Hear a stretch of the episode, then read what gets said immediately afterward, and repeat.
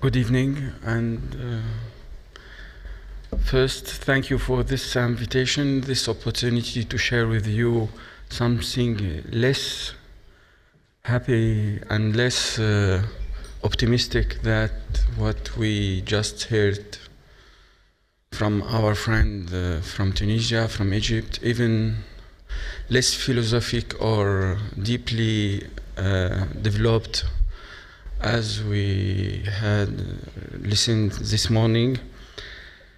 Uh, I will talk about the civil society and the revolution in Syria, not like in your program, the war in Syria. No war in Syria, it's a revolution. It's a war against civilian and not a civil war. Since 15 of March 2011, the Syrian people decide to make their revolution following the wave of the Arab Spring or Arab Revolution.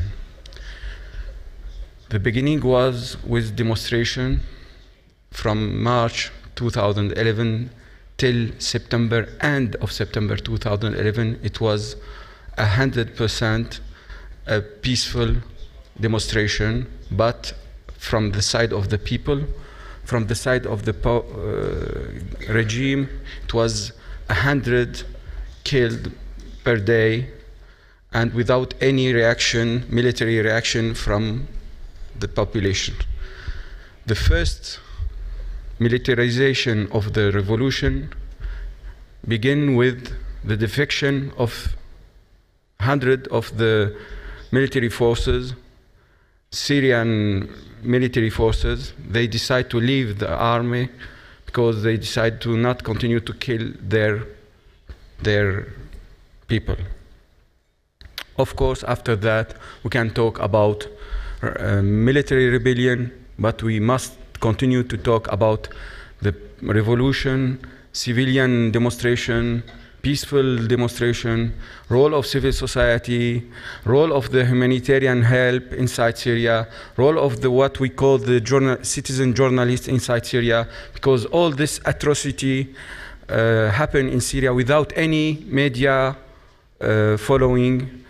Uh, the Syrian now they believe from the beginning there was only uh, in there was without any support from anyone from outside unfortunately and they believe also that they must pay for all the international and regional bargaining on many other issues till now the number of killed in Syria is 90,000 killed, mostly from civilians.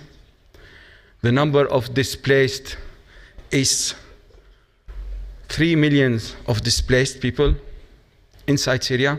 The number of refugees around in the neighborhood in Lebanon, Turkey, Iraq, Jordan, it's around 1 million, even in Egypt.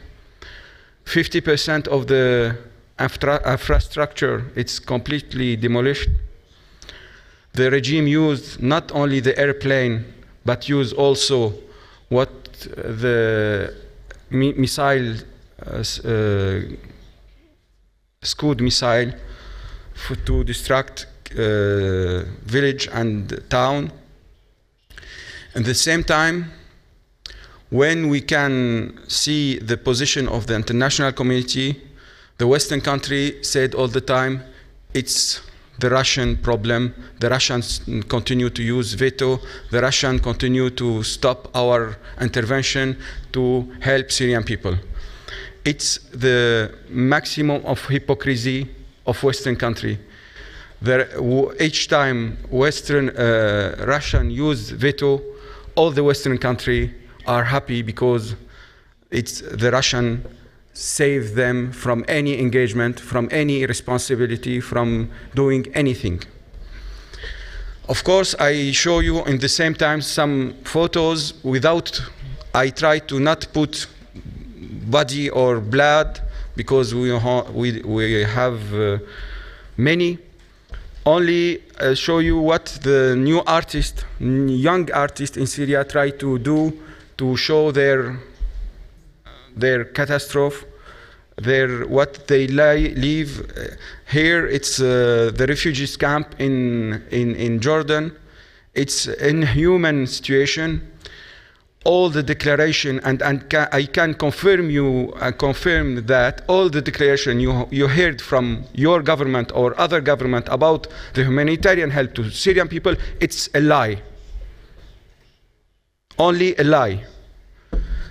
Of course, 89% of the humanitarian help who go inside Syria come from the Syrian diaspora, from the Syrian entrepreneurship who live in ab- abroad, in the state, in France, in Germany, in go in the Gulf, and the other part of the help come from the Gulf country very little help come from international and especially western country. And more than that sometimes when we have some help from the western country it must go through the governmental organization to help this, the people inside syria.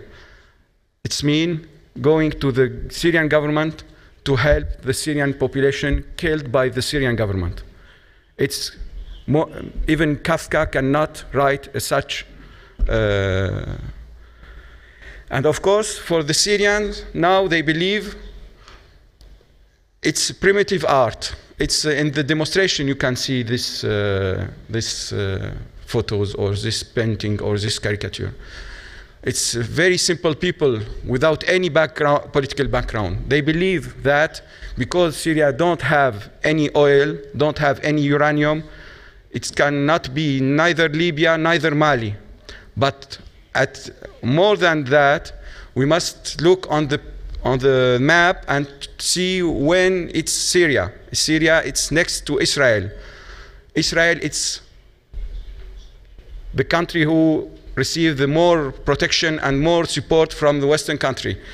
If Israel continue to believe that Assad regime preserve her stability and security, the Western country will continue to hear only the Israeli word and no to hear the word of the hundred of million of Syrian who was killed by this regime who preserved the border of Israel since 74 from any incursion, from any terrorist attack or resistant attack. Is the city of Homs, the third city in Syria.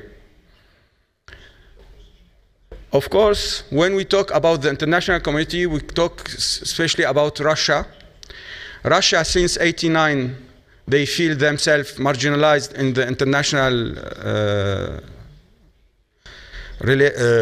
diplomacy, and they now they want to use the Syrian issue to bargaining better with Western country. And uh, the solution is not in the Syrian opposition.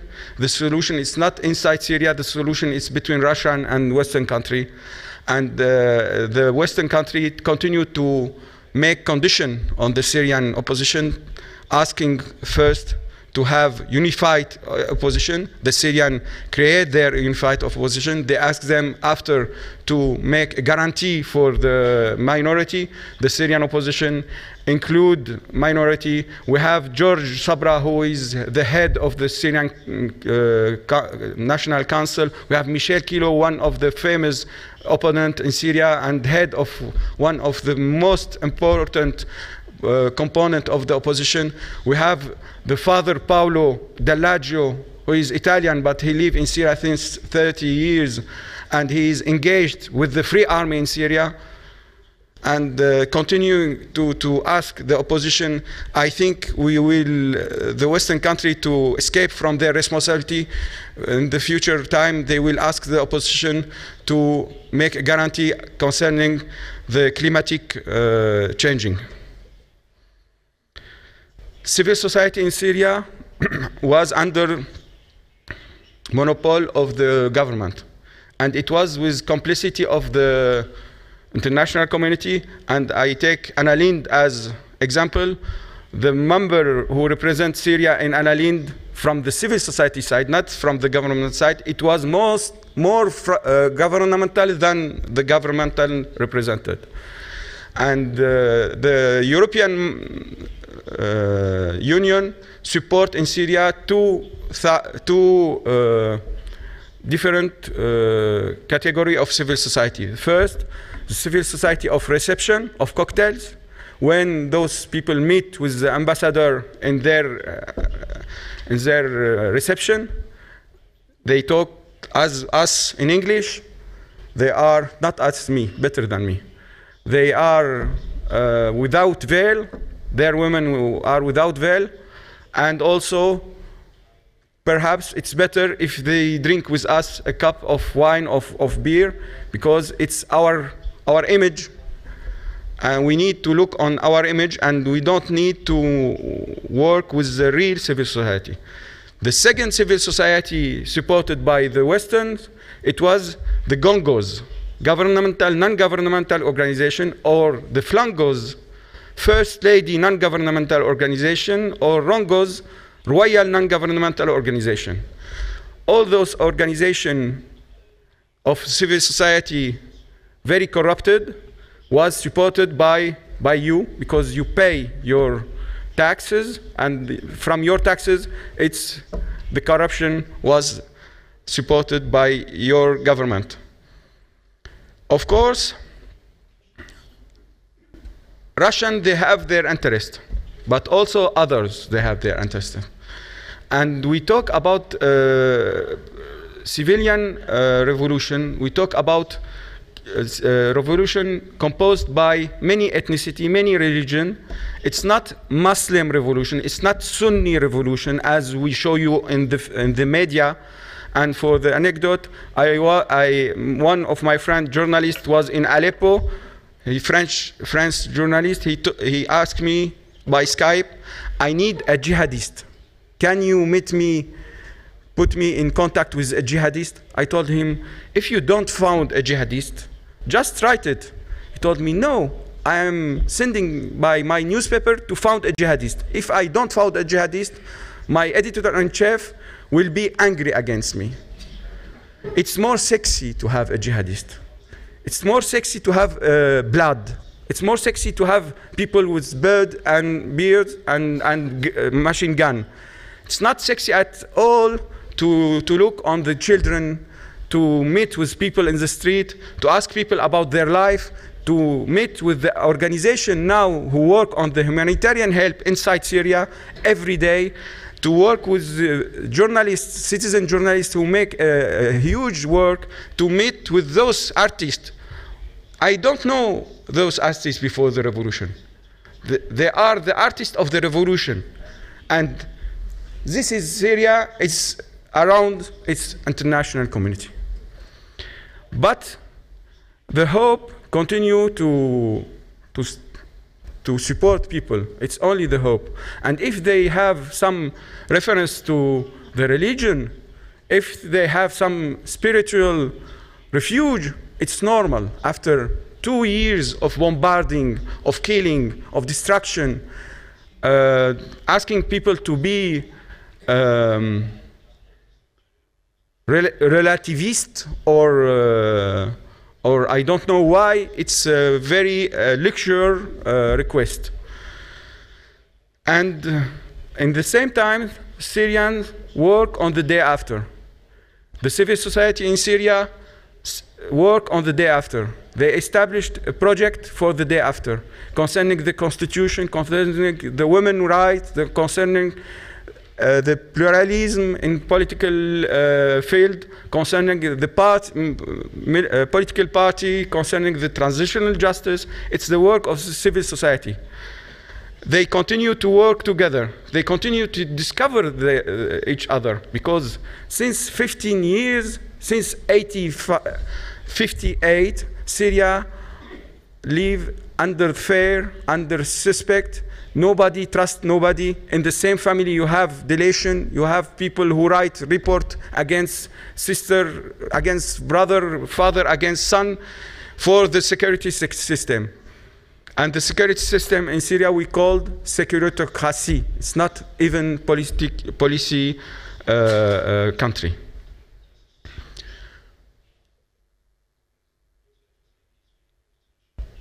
For me, I can make a comparison with S- Spanish War.